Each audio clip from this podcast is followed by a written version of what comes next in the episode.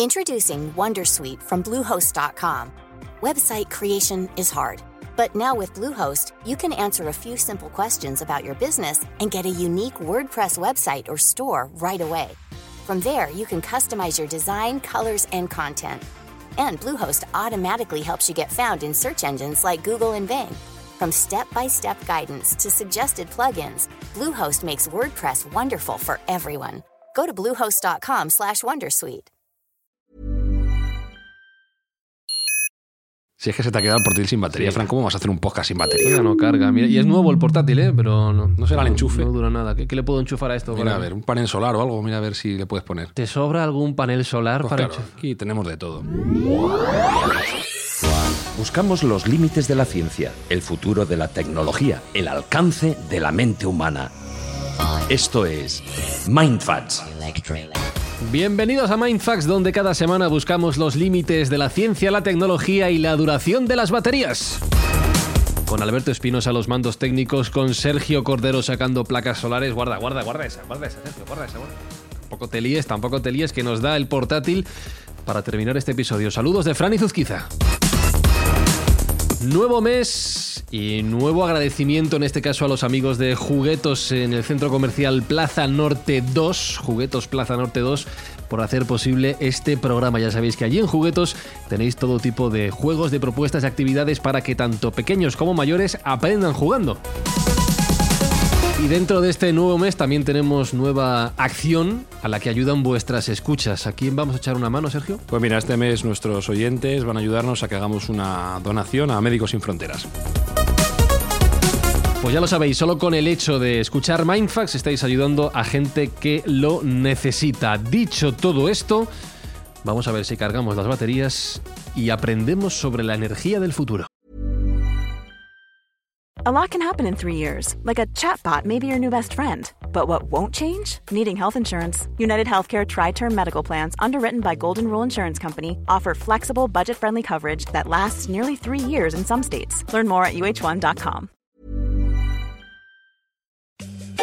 Queridos Mindfactors, os recuerdo que el viernes 22 de marzo a las 8 de la tarde tenemos una cita, una cita doble, programa doble de Mindfax en vivo en el Palacio de la Prensa de Madrid.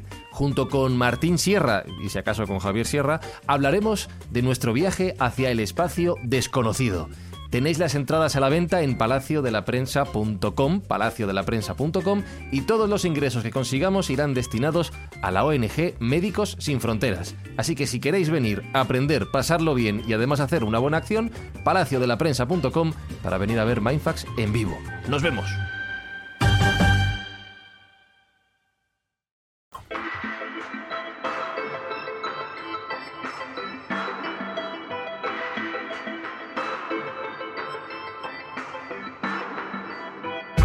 Energía del futuro que está más en boga que nunca con todo el asunto del cambio climático y qué podemos hacer para, para solventarlo.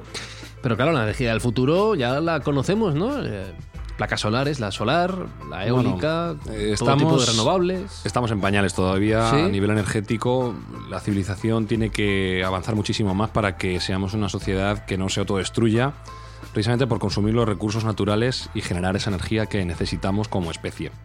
La teoría la tenemos clara. Tenemos que dejar de utilizar eh, combustibles fósiles, por ejemplo, muy contaminantes, para buscar ese tipo de energías sostenibles, renovables, eh, que nos permitan mirar al futuro sin los lastres que nos han dejado hasta ahora lo que hemos estado utilizando. Pero tú decías que estamos en pañales. Ni siquiera esas opciones de energía eólica o solar las estamos aprovechando todavía al, al 100%. De hecho, No, es uno de los grandes debates de hoy en día. Estamos en la etapa inicial de cómo aprender a obtener energía de un modo sostenible y bueno, eh, poner en valor esa palabra que nos ha dejado eh, estos últimos meses, que es la descarbonización, quitarnos el CO2 de la atmósfera, eh, para el cual ya casi quedamos tarde. Según los científicos y los técnicos, teníamos que tomar medidas mucho más drásticas y mucho más urgentes. Y principalmente el CO2 se emite por, por la generación de energía en, en todos sus, sus ámbitos. La energía mueve el mundo, incluso más que el dinero. El dinero se comenta que es el patrón más importante, pero buena suerte intentando climatizar una casa con un fajo de billetes. Como no lo que ves, no puedes. Y te dura poco. Intenta, intenta meter un billete de 500 en la ranura de un PC a ver si arranca. y mueve un coche con monedas, a ver si, si puedes. Pero ahora mismo hay alternativa viable para que esa producción de energía sea realmente sostenible. Sí, sí hay alternativas, por lo menos estamos en el camino de conseguirlas. Ya la sociedad desde hace unos años, y hablamos de décadas, eh, tiene una tendencia positiva en ese ámbito y la generación energética alternativa y renovable cada vez es más potente y está más presente en nuestra vida. Sin embargo, todavía tiene mucho recorrido y hay nuevas propuestas y nuevos formatos en los cuales se va a intentar obtener energía de modo limpio, mm, de un modo más eficiente y, a, la, escala que necesitamos, que es mucha, porque no olvidemos que las necesidades energéticas van creciendo exponencialmente a medida que el tercer mundo se va incorporando también al consumo, eh, vamos necesitando muchísima más energía. Y esto o obtenemos una revolución tecnológica que nos permita dar servicio a esa demanda o vamos a estar en problemas. Uh -huh. ¿Con la producción de energía solar o eólica actual nos daría para cubrir toda esta necesidad? No, uh. aunque la producción fotovoltaica y, y, eólica está en el buen camino, eh, de hecho la energía fotovoltaica ha mejorado las cifras que se preveían hace 10 años, se está instalando mucho más panel de lo que se preveía, debido en cierto modo a la caída del precio del kilovatio en fotovoltaico, todavía estamos un poco lejos. Y de hecho, la energía fotovoltaica tiene una serie de problemas, aunque mucho la gente, mucha gente la ve como, como un buen futuro para generar esa energía, teniendo en cuenta que el Sol emite cada día las necesidades energéticas que tiene la Tierra en todo el año. Si fuéramos capaces de aprovechar una fracción de toda esa energía que nos, que nos llega y recibimos, pues probablemente nuestras necesidades estuvieran, estarían más que cubiertas. Sin embargo, todavía tenemos algunos inconvenientes. La energía fotovoltaica es intensiva en espacio. Se requiere mucha tierra, que podría ser aprovechable para, para, otras cuestiones, como puede ser la agricultura, para hacer instalaciones fotovoltaicas que puedan cumplir con las necesidades que tenemos. Por supuesto, hay soluciones a esto. En Japón, como no, eh, ya han dado con una solución para, para esta problemática. Y además es una solución bastante imaginativa, aunque podría parecer de perogrullo, y es instalar los paneles fotovoltaicos en agua. Ah, claro. No lo vamos. Bueno, no, iba a decir, no lo vamos a usar los humanos. Habría que ver qué consecuencias tiene para la vida animal pues, y vegetal subacuática. Comentaremos, pero, bueno, pero es hasta benévolo. Puede ser hasta beneficioso. Eh, en principio, instalando los paneles solares en el agua, nos quitamos la cuestión eh, agrícola. Uh -huh. Podemos utilizar la tierra. Más en Japón, que es un país que, como ya comentamos, no tiene una gran extensión y cada, cada pedazo de tierra cuenta y, y, es interesante. Ellos aparte están en una transición tecnológica energética más acuciada que el resto de las naciones por el desastre de Fukushima, que les eliminó, o voluntariamente eliminaron ellos la posibilidad de, de generar energía mediante eh, fisión nuclear, que uh -huh. era su, su, fuente primaria de energética. Y ahora están apostando fuertemente por, por este tipo de tecnologías. En concreto, como te digo, ya hay varios lagos que están cubiertos por, por paneles eh, fotovoltaicos, eh, que además tienen una ventaja al estar en agua y es que tienen una capacidad refrigerante superior. Claro. El panel no toma tanta temperatura como estando en tierra, con lo cual puede generar electricidad de, de forma más eficiente. Incluso hay algunos proyectos que están desarrollándose para, a la vez que generan energía, desalar agua. Entonces, eh, podría obtener, se podría obtener agua dulce eh, poniendo paneles en, zonas costeras, a la vez que se genera energía, obtener también ese agua que es necesaria para, muchos, para muchos puntos, puesto que el agua también va a ser un, un recurso crítico que cada vez necesitamos más. Los japoneses siempre van por delante o suelen ir por delante y nos están marcando el camino de cómo, de cómo podemos utilizar paneles solares fuera del circuito convencional, que sería en tierra, y cómo a su vez hacerlos, hacerlos más eficientes. Hablamos de la energía solar, pero también has mencionado la, o hemos mencionado la eólica. Mm. También hay campo para mejorar en esta vía. La energía eólica es una energía muy beneficiosa porque tiene una capacidad mayor de generación que la solar en menos espacio, puesto que los molinos que están utilizando y los rotores que están utilizando cada vez tienen más capacidad y, y generan genera más cantidad de energía. Sin embargo, tiene un problema, al igual que tiene también la fotovoltaica. Y es que son energías que no son constantes. Uh -huh. Son generación inconstante y que además no, no podemos controlar. No, no, podemos saber cuándo va a hacer viento, cuándo no. Y no podemos adaptar la demanda de energía a cuando realmente tenemos esa capacidad en, en movimiento. Con lo cual, siempre se ha visto como una debilidad en, este, en estas dos tecnologías el no poder, digamos, gestionar la energía como, tal y como necesitamos, porque tienen además un almacenamiento difícil. Sin embargo, ya hay, hay algunas acciones destinadas a mejorar eh, y soslayar esta, esta problemática que tiene sobre todo la energía eólica. Concretamente, dos tecnologías. Una que es eh, el uso de sales fundidas, que lo que viene a ser básicamente es cuando yo tengo exceso de electricidad, utilizo esa electricidad para generar calor y fundir unas sales que se van a quedar en estado semilíquido, manteniendo calor, que recupero en el momento que necesito esa, esa energía. Sería como, una, como, una, especie de batería, ¿no? Donde una batería gigante, pero basada en calor, no basada en intercambio de iones como pueden ser las baterías convencionales. Es una forma ingeniosa de, de guardar el potencial de la energía y ya están, ya están en uso. Ya en Arizona, una startup que se llama Cero Más eh, ha utilizado este tipo de, de sales para, bueno, pues para eh, almacenar esa energía que de cuando en cuando sobra, porque, como hemos dicho, el viento es caprichoso y nosotros no podemos, no podemos generarlo. La otra tecnología que se está utilizando también eh, es una tecnología un poco menos, menos llamativa o menos imaginativa, que simplemente consiste en bombear agua. Bombear agua. Bombear agua, tan sencillo como eso. Y además este tipo de, ejemplo lo tenemos cerca, lo tenemos en España, en, la isla de, en la isla de La Gomera.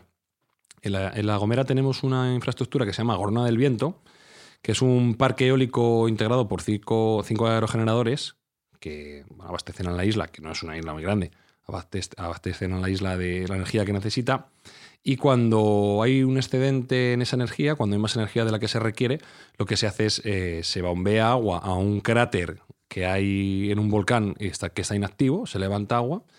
Y cuando se requiere energía y no hay viento, se deja caer esa agua por unas turbinas. Que generan energía. Y se, regenera esa energía. Ah, qué bueno. Con lo cual, bueno, pues eh, quizá es menos llamativo que las sales fundidas, pero no deja de ser ingenioso y también, bueno, pues eh, anotar que, en España también sabemos hacer las cosas bien y, que, tenemos que tenemos algunas soluciones imaginativas y, creativas. Has apuntado el gran problema de este tipo de energías renovables no contaminantes, que es su inconstancia. No podemos controlar cuándo van a llegar los rayos del sol a la superficie terrestre, no podemos controlar cuándo va a haber vientos. Es un problema que no tienen los combustibles fósiles. Correcto. El petróleo ni el carbón. Mientras haya combustible, hay energía. Por eso las centrales de apoyo suelen ser de gas. Suelen ser centrales de gas que se tienen en, en vanguardia o en retaguardia, mejor dicho, esperando un poco a que estas, estas primarias energías alternativas se queden sin capacidad y son las que entran en funcionamiento cuando las eólicas o las fotovoltaicas no rinden. Pero esto nos lleva a pensar que de alguna manera hay que buscar el, petróleo del futuro, ¿no? el combustible que nos permita no depender de, de, esos caprichos de la naturaleza para seguir generando energía. ¿Hay alternativas? Bueno, se están barajando diferentes eh, soluciones. Eh, una de ellas, volviendo al panel fotovoltaico, sería hacerlos más eficientes y la forma de hacerlo más eficiente sería enviarlos al espacio. ¿Y luego bajamos las electricidad desde allí? Pues las bajamos a través de láser o de microondas. Madre mía. Sí, el gran problema que tiene la energía fotovoltaica es que la, atmósfera nos reduce tremendamente la radiación solar. Si fuésemos capaces de poner los paneles en órbita y recolectar toda esa energía directamente, se estima que la capacidad multiplicaría por 5. Entonces lo que nos quedaría simplemente es llevarlo a la Tierra. ¿Qué se puede hacer mediante, como te he dicho, imaginativamente, rayos láser que se recetasen en la Tierra o microondas? Esto es una posibilidad que se está dando para obtener energía limpia y, bueno, que, no dependiese ya del día y la noche porque tendríamos en órbita geoestacionaria esos paneles horas. y ya no necesitaríamos el, parar por la noche de recibir esa energía, sino que los tendríamos 24 horas y, sí que sería bueno, pues sostenible. La dificultad, evidentemente, conlleva en levantar esa instalación al espacio y en receptar esa energía posteriormente. Ahora es cuando me dices, pero Elon Musk ya tiene un proyecto para hacer esto. la más, ya, te conté que tiene el proyecto de sus paneles fotovoltaicos hinchables. A ver, fíjate. Siempre está, siempre está. Sí, sí. Pero bueno, sí, evidentemente hay, hay otros, otros acercamientos a, buscar energías alternativas, ya no solo profundizando en los que ya conocemos y en los que tenemos cierta experiencia, sino energías alternativas un poco distintas. Como yo quería llamarle alternativas a las alternativas. Una de las que se está valorando es la que se llama energía azul. Energía azul. Energía ¿Esto, ¿En qué consiste esto? Pues esto antiguamente en España, si decías energía azul, la gente pensaba que era unos acumuladores de calor que se guardaban por la noche y luego eh, soltaban eh, el calor por el día, por así decirlo, porque era más barato. No, la energía azul, o también llamada de potencia osmótica, es una energía, es la energía que se obtiene eh, en la confluencia entre una masa de agua salada y una de agua dulce. En el contacto entre un río y el mar, por ejemplo. En el contacto de un río del mar Ahí se libera una serie de iones y hay unas reacciones químicas que pueden generar suficiente energía para ser aprovechables. Por ejemplo, en, Países Bajos, eh, más de 3.300 metros cúbicos de agua desembocan en el mar. Y con, esa, con ese potencial energético eh, se supone que podría abastecer a una ciudad como Ámsterdam solo esa confluencia. Con lo cual, bueno, estamos hablando de, un importe que no es despreciable, que, que, puede ser. Lo único que todavía estamos en estados iniciales para poder aprovechar esa energía, que se puede aprovechar por medio de membranas o se puede aprovechar por medio de captadores de iones. Entonces, bueno, todavía son tecnologías muy incipientes, pero sin duda se ha detectado potencial eh, más allá del marco establecido, más allá de lo que ya conocemos y de lo que estamos trabajando actualmente, que son pues eso, energía fotovoltaica, eólica, etc. Y también relacionada con el mar hay otra tecnología que se llama tecnología OTEC, OTEC. OTEC, sí, es un, acrónimo. Que lo que viene a ser básicamente es un intercambiador de calor en el mar. Mm, utilizando la diferencia de temperatura entre las capas superiores del agua y las capas inferiores, se, mm, por medio de intercambiadores de calor se puede producir electricidad. Si tenemos en cuenta que el mar está recibiendo el sol constantemente y la temperatura varía eh, constantemente, es un, es un potencial tremendo el que hay energético allí. Y ya de hecho hay, hay plantas de OTEC funcionando. La primera, ¿dónde va a ser? En Japón.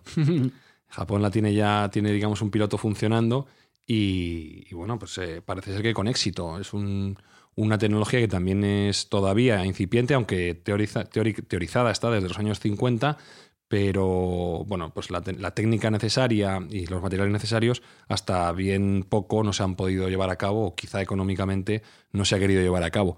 Sin embargo, es una de las energías que los científicos identifican con mayor potencial el día de mañana para darnos eh, las necesidades, cubrir las necesidades que tenemos actualmente de un modo sostenible y limpio. Esto me lleva a pensar en, en, siempre se habla de lo desaprovechado, lo desconocido que es el mar para nosotros, ¿no? Que no conocemos eh, tanto los océanos de nuestro planeta como, por ejemplo, la Luna, ¿no? que está muchísimo, muchísimo más lejos, las capacidades energéticas que hay para generar sin irnos más lejos que nuestras propias aguas. No sé por qué me estaba imaginando el aprovechar corrientes marinas, que vendría a ser también un poco la aplicación de la energía eólica al agua. Creo que hay muchísimas posibilidades, efectivamente. ¿Esto para cuándo sería viable que realmente estuviera produciendo una cantidad de energía vamos a decir, lo suficientemente importante como para tenerla en cuenta en nuestra Al final, como todo, es una cuestión de enfoque. La técnica está ahí y, el piloto está funcionando. Si los recursos que se destinan actualmente a la prospección de petróleo se destinasen a este tipo de tecnologías, lo tendríamos ya. Lo que pasa es que los intereses económicos y la tendencia mm, a la que va la sociedad no siempre es la que más le conviene.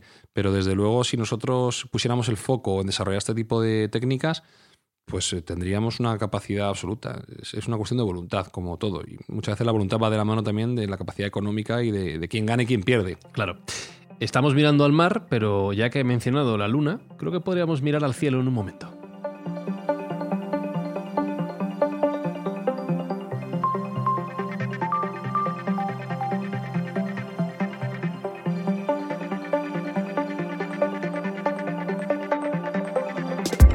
Hemos sacado placas fotovoltaicas al espacio, ya dando vueltas, recogiendo la luz del sol, convirtiéndola en, energía. Me ha dejado loco lo de enviar la energía a través de láser o de microondas. Cuando miro de Espinosa, digo, no, me lo puedo creer. Me hacía con la cabeza así, hijo, sí. No, ¿Sabes en quién estaba pensando? Estaba pensando en Tesla, bueno, Nikola Tesla, el original, y un proyecto que tenía de, energía, el, transporte de energía de electricidad inalámbrica. Digo, hostia, pues esto lo mismo se podía retomar o de alguna manera es algo parecido, no lo sé. Pues seguro que mm, es el padre de la técnica. Es eh, un poco el visionario que, propuso gran parte de la tecnología que tenemos y, si le hubieran dado un poco más de bolilla, la humanidad sería mucho mejor de lo que es probablemente. Y si las empresas eléctricas no lo hubieran hecho... Lo hubieran engañado. si miramos al espacio, ¿tenemos muchas oportunidades de obtener energía también? Bueno, en el espacio las posibilidades son infinitas. Hemos dicho muchas veces que la sociedad, la civilización humana tiene que salir fuera, tiene que salir fuera por varios motivos, eh, pero uno de ellos podría ser el motivo energético. así como en nuestra cercanía, en, nuestra, en nuestra barriada estelar, tenemos una capacidad energética sin tocar que puede ser la solución para los problemas de, de la humanidad. Y es el helio 3. El helio 3 es un gas sobre el cual se lleva teorizando mucho que se emite por el Sol, con los vientos solares, y que no llega a la Tierra por, nuestra protección atmosférica, pero sí llega a la Luna y, en grandes cantidades. Se estima que puede haber más de 1.100.000 toneladas métricas de helio 3, que este es un número frío que no dice nada. te voy a decir? ¿Eso es mucho o poco? bueno, para que lo pongas en perspectiva, se supone que solo 25 toneladas podrían abastecer a Estados Unidos por un año. Pues echando cuenta es mucho. Mucho. Es mucho. Mucho, muchísimo. Eh, es un, gas, como digo, que lleva ya mucho tiempo teorizándose en cómo poderse utilizar. Se conoce cuál sería el uso en la Tierra, que podría ser, por ejemplo, eh, valer como combustible para eh, reactores de energía nuclear y de fusión limpio. La problemática que tiene básicamente el helio 3 es la recolección. Hay que ir a por él, Hay que ir y traerlo. Hay que ir y traerlo. Y mientras no mejoremos en nuestra capacidad astronómica, digamos así, para mandar y para recibir, en las cuales pues estamos ya absolutamente inmersos y como vimos en, en nuestro anterior programa, cada vez somos mejores y lo hacemos más barato, todavía no es viable económicamente. Sin embargo, ya ha habido proyectos piloto de muchas naciones que les puede interesar el, acarrear ese, ese helio 3. Sin ir más lejos, tanto dos potencias emergentes como los rusos y los chinos tienen planeados misiones para poder abastecerse de ese helio 3. En teoría, una de las primeras misiones sería en el año 2020. Con lo cual estamos ya, ya, Estamos ya ahí. Yo creo que no va a ser así porque es un proyecto ruso y va a ir con retraso, pero originariamente estaba previsto que empezase en 2020 y una base permanente en la Luna para 2024. Cosa que a mí me parece un poco, en este caso, optimista o que no se va a poder realizar. Pero desde luego la capacidad de minar ese helio nos podría, podría acabar con cualquier problemática eh, energética que tengamos en la Tierra y hacernos dar un paso, un paso más como civilización. Recordemos que, como comentábamos con Jesús Callejo cuando hablamos de, civilizaciones que pueden estar ahí fuera, una civilización mide su éxito en la capacidad energética que maneje.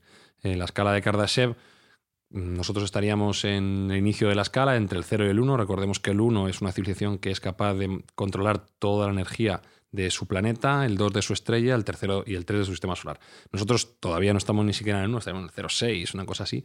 Sin duda alguna, el poder minar ese helio 3 nos catapultaría en la escala y nos permitiría hacer cosas interesantes como, sin ir más lejos, salir fuera del planeta con cierta garantía de éxito. Me llama la atención que en esa carrera espacial por el Helio 3 no has mencionado a Estados Unidos. No, no están interesados en esto. No se conocen sus planes. Evidentemente, todo el mundo que tenga opciones eh, de salir al espacio, y Estados Unidos sin duda alguna es eh, la primadona de, de, esa, de esa terna, quizá puedan ser Rusia, China y ellos, eh, no, han hecho público su programa para, recolectar ese hilo 3, pero es un recurso que sin duda alguna es interesante. Tanto es así como que hay ya no eh, Estados Unidos como país, sino determinadas empresas privadas americanas, eh, como puede ser Recursos Interplanetarios de Peter Dimandis, que es un grandísimo visionario eh, no solo estaba pensando en minar la Luna, sino también asteroides cercanos. Es decir, eh, no, se van a quedar en la Luna, sino directamente acudir a obtener los recursos que pueden tener asteroides que tengamos cerca de, nuestra órbita. Con lo cual, sí, hay interés, lo que no, no, se hace un disclosure, ¿no? ¿no? No, se comenta públicamente, pero desde luego, tanto China con un sistema de exploración lunar como Rusia y Estados Unidos, evidentemente tienen sus ojos puestos en la Luna. Has mencionado antes la energía nuclear, en este caso de fusión, eh, pero ¿dónde queda la energía nuclear, la tradicional y la que pueda venir en el, en el futuro, en todo este esquema del cambio de, la procedencia de la energía? La energía nuclear ha sido demonizada en, los últimos años. Yo creo que hay una cierta confusión de cómo funciona la energía nuclear y, qué productos genera y qué peligros entraña para la vida humana. Ciertamente ha habido desastres que así bueno, pues, eh, motivan esa alarma pública, como puede ser el de Fukushima o anteriormente el de Chernóbil. Pero si miramos cómo ha evolucionado la técnica en, reactores nucleares, la actual es la cuarta generación de reactores y tenemos que tener en cuenta que, por ejemplo, el, el accidente de Chernóbil se produjo con un reactor de primera generación que los entendidos en el asunto consideran que tenía las mínimas garantías de seguridad y que estaba hecho, por así decirlo, como una chapuza. Y el accidente de Fukushima se ha producido por una mala planificación. No parece muy japonés ni muy razonable el instalar una planta nuclear en una zona que sabes que es de alto gradiente sísmico y que puede estar sujeta a tsunamis y a terremotos en cualquier momento. No parece lo más inteligente. Ahí fue un error de planeamiento humano. Pero es cierto que, la, como te decía, la tecnología ha evolucionado mucho y ahora estamos en, la antesala de un buen puñado de empresas que van a empezar a proponer eh, sistemas de, fisión nuclear, que es la, energía menor, digamos la tecnología menor, que a esa panacea que sería la fusión, de la cual luego hablaremos, y empiezan a proponer sistemas que son realmente interesantes, porque son mucho más pequeños, mucho más compactos, no tienen residuo, no tienen problemas de mm, radiación. ¿No tienen residuos, Sergio? No, no tienen residuos, no generan residuos. Se, autosustentan de su propio residuo. Entonces, digamos, las características negativas que siempre ha tenido la energía nuclear se van minimizando. Tanto es así que mm, un empresario de éxito del que hemos hablado hace poco, como es Bill Gates, ha hecho una inversión altísima en, una empresa eh, que se llama TerraPower, y que está gestionando, está generando este tipo de reactores de cuarta generación que se supone van a ser un impulso tremendo en, la parte energética. Si quitas el residuo, como recalcaba Espi, y además eres capaz de controlar las inestabilidades, como has mencionado de Chernóbil y Fukushima, la teoría dice, la teoría dice, luego la práctica será otra cosa, que se han acabado gran parte de los problemas que, hasta ahora ha tenido la energía nuclear, ¿no? Bueno, se ha minimizado mucho. Ten en cuenta que los desarrollos de energía nuclear que estamos utilizando nosotros actualmente son de los años 60 y 70. Es decir, es una tecnología con un proceso de maduración muy largo, donde son instalaciones que tienen un costo altísimo y tienen un, tiempo de maduración y un tiempo de amortización también extremadamente largo y eso hace que la tecnología quede, por así decirlo, obsoleta en, el, uso, en el uso temporal de la propia instalación.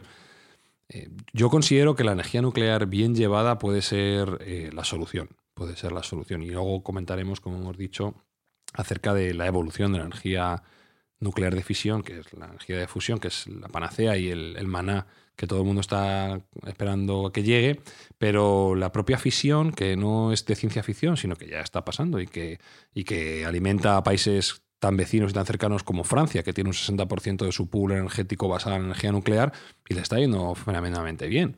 Entonces, es verdad que hay mucho miedo, pero también hay mucho desconocimiento. Yo creo que bien, bien llevada puede ser una solución interesantísima en tanto en cuanto es la única energía o una de las pocas energías que de verdad no emite CO2 y, que tiene una estabilidad y un valor en el tiempo que es totalmente confiable, no, no, tiene la problemática que tienen el resto de energías.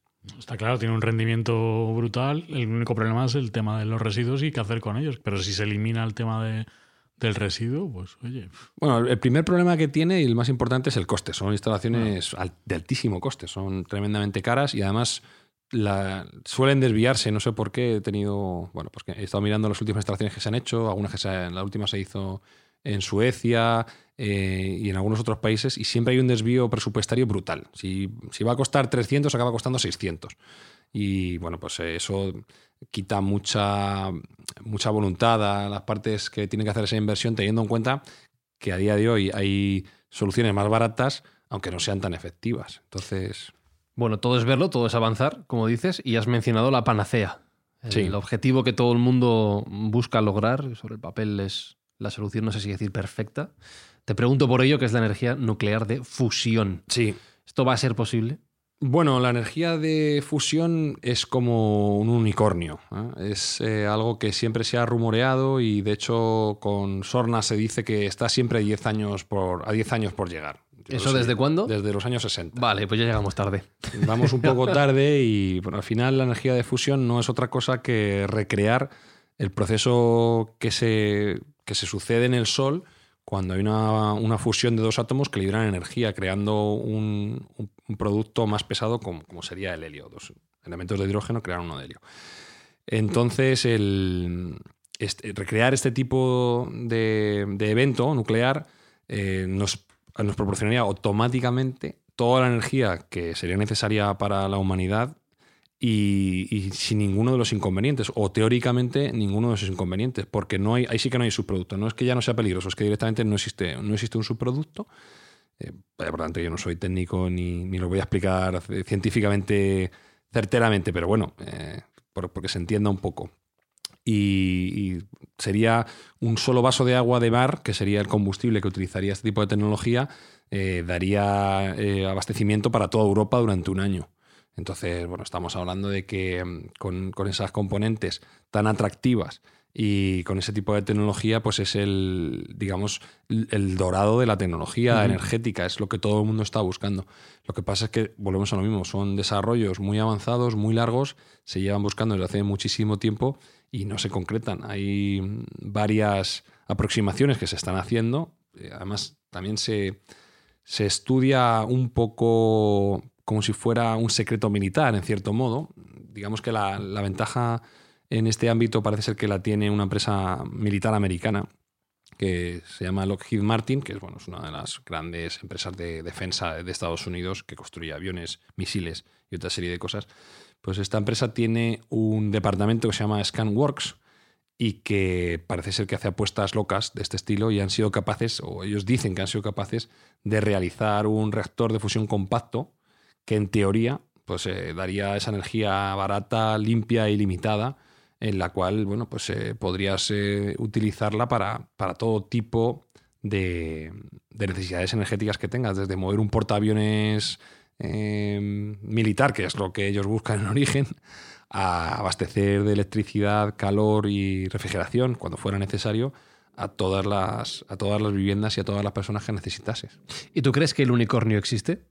Sí, sí, sí, definitivamente. Definitivamente eh, va a llegar, la tecnología va a llegar. No sabemos cuándo, no sabemos cuándo, pero la tecnología va a llegar. Si no, no serían las inversiones que se están haciendo, ni se tendría la certeza eh, que se tiene acerca de esa tecnología. Lo que pasa es que es cierto que se ha hecho de rogar y, bueno, pues eh, no es. No está tan cerca como a muchos les gustaría y ciertamente está defraudando un poco a aquellos que esperaban que la tecnología se desarrollase. Aparte de Lockheed Martin, que es la versión americana, hay un, proyecto bien conocido en Europa que es el proyecto ITER, que es eh, un proyecto internacional que este sí que se ha desarrollado por mediación de varias naciones, entre ellas las europeas, Japón y Estados Unidos como, como naciones, y que se está construyendo en Cadarache, cerca de Marsella, que es la aproximación europea a estos reactores de fusión. Eh, y bueno, eh, la, teoría dice, la teoría dice que en el año 2025 el, reactor ITER debe estar en funcionamiento. No son, no son extrañas en este tipo de proyectos, no son extraños los retrasos, pero si no es en el 2025 puede ser en el 2028 o 2030, no lo sé. Pero parece ser que, mm, que la inversión que se está realizando, que es una inversión altísima, estamos hablando de 24.000 millones de euros, siendo el quinto proyecto más costoso de la historia. Estamos hablando del proyecto Apolo, Estación Espacial Internacional, proyecto Manhattan, el GPS y el ITER. O sea, es eh, el quinto proyecto en el que más recursos se han volcado en la historia de la humanidad. Tú fíjate las expectativas que hay. Ya puede salir bien, desde luego. Eh, llevamos anticipando el, fin de los combustibles fósiles pues décadas también, ¿no? muchísimo tiempo, y siguen estando entre nosotros, siguen utilizándose. Eh, de hecho, ya para esta época, hace 30 años, teníamos que tener coches voladores, teníamos que estar mucho más avanzados de lo que realmente lo estamos. Todas estas tecnologías que has mencionado, ¿para cuándo crees que pueden estar eh, siendo cosas del, orden diario para, nosotros? Bueno, las que ya hemos, hemos comentado al principio, eh, fotovoltaica y eólica, esas es solo ponerlas en práctica las que son un poco más extrañas, como la energía azul, eh, la energía OTEC o, la fusión nuclear, van a requerir de un desarrollo mucho más largo porque bueno, hay que testarlas, hay que probarlas, tienen que ser seguras. La gente, sobre todo con la energía nuclear, no quiere correr ningún riesgo, obviamente, viniendo de donde venimos. Entonces, todo esto, aunque se supone que son inocuas, van a tener un desarrollo de seguridad y un desarrollo a largo plazo. No, no va a ser una implementación inmediata. Lo que sí tenemos que tener en cuenta es que en el momento que resolvamos la ecuación de la energía y tengamos energía ilimitada a nuestra disposición, nuestro paradigma de civilización puede cambiar completamente, porque podemos hacer auténticas locuras, desde pensar en viajes interestelares, que sin esa energía sería absolutamente inviable, como en convertir la energía en materia. Convertir la energía en materia. Sí, no nos olvidemos que materia y energía es lo mismo, según la ecuación de Einstein. Y, con la, fusión lo que hacemos es convertir materia en energía. ¿Por qué no hacer el proceso reverso, el proceso contrario? Convertir energía en materia. Eso nos daría poder, pues casi de Dios. Eh, crear elementos, crear materiales, si tenemos una base inicial de energía. Es verdad que la técnica y la teoría para desarrollar eh, esa capacidad requiere de muchísima energía, pero si la tenemos de modo ilimitado, en teoría no estaría, no sería impensable. Podría ser factible crear cualquier tipo de material desde la energía, desde un lingote de oro hasta la aleación que nos fuese necesaria para hacer esa cometida de viajes interestelares, etc. Esto ya es un poco más la ciencia ficción y, las, eh, digamos, las utilidades más fantásticas de la propia energía. Pero si llegamos a resolver esa problemática y tenemos una fuente ilimitada y limpia de energía, podría ser factible. Hay momentos en Mindfax que consiguen su propósito que es que me rompen la cabeza, básicamente. Este es uno de ellos. Espi, tú que eres más listo que yo. Yo soy más listo que tú. Pero tú esto lo ves, lo entiendes. Lo, sí, o sea, tienes que. Mira, por ejemplo, esta botella de agua que tenemos aquí. Tenemos una botella de agua. una molécula, una molécula de agua. El enlace que une a esos dos átomos de hidrógeno con, con, el de oxígeno, tiene una energía potencial tan grande que si supiéramos y pudiéramos controlarlo y usarlo, o sea, con esto que tenemos aquí, podríamos hacer lo que quisiéramos. Esto explica lo que has dicho antes de que un vaso de agua de un bar podría dar energía a todo Estados Unidos un año. Correcto, sí, al final lo ha explicado fantásticamente. Es esa unión de los átomos es la que produciría esa energía que nos haría, bueno, pues colmaría todas nuestras necesidades y nos permitiría atacar proyectos que hasta ahora tenemos en el cajón. Y eso nos permitiría ser Dios, has dicho. Jugar a ser entre comillas. Jugar a ser Dios. Es decir, crear de la nada o de la teórica nada. Llevo bebiendo de esta botella de agua que nos dará energía en un futuro todo este programa y ahora me siento muchísimo más poderoso.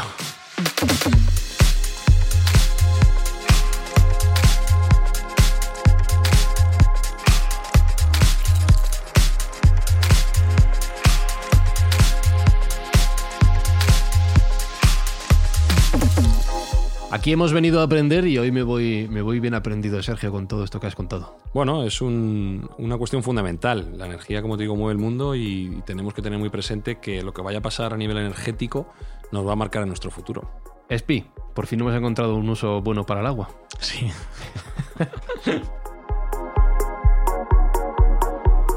Y hasta aquí esta edición de Mindfax, ya sabéis, cada semana en vuestros auriculares buscando el futuro de la ciencia, de la tecnología, los límites del ser humano y lo hacemos gracias este mes a los amigos de Juguetos en Plaza Norte 2. Os animamos a conocerles, a visitarles y a ver todas las propuestas para que los pequeños y los mayores aprendan jugando, que es lo que tratamos de hacer aquí. Y además Mindfax tiene siempre un buen objetivo. Este mes vamos a... Este mes vamos a hacer una donación a Médicos Sin Fronteras para que puedan continuar con su impagable actuación. Que será posible gracias a vuestras escuchas semana tras semana. Alberto Espinosa, gracias. Un placer. Sergio Cordero, gracias también. Gracias a ti. Gracias a todos los que nos escucháis y nos escuchamos la semana que viene de nuevo en Mindfacts. A ver qué aprendemos, a ver cómo me rompe la cabeza Sergio. Mindfacts llega cada semana a tus oídos a través de Spotify, Apple Podcast, Evox, Google Podcast o tu aplicación favorita. Búscanos en redes sociales. Somos Mindfacts. ¿Energía nuclear? La palabra es nucelar, nucelar.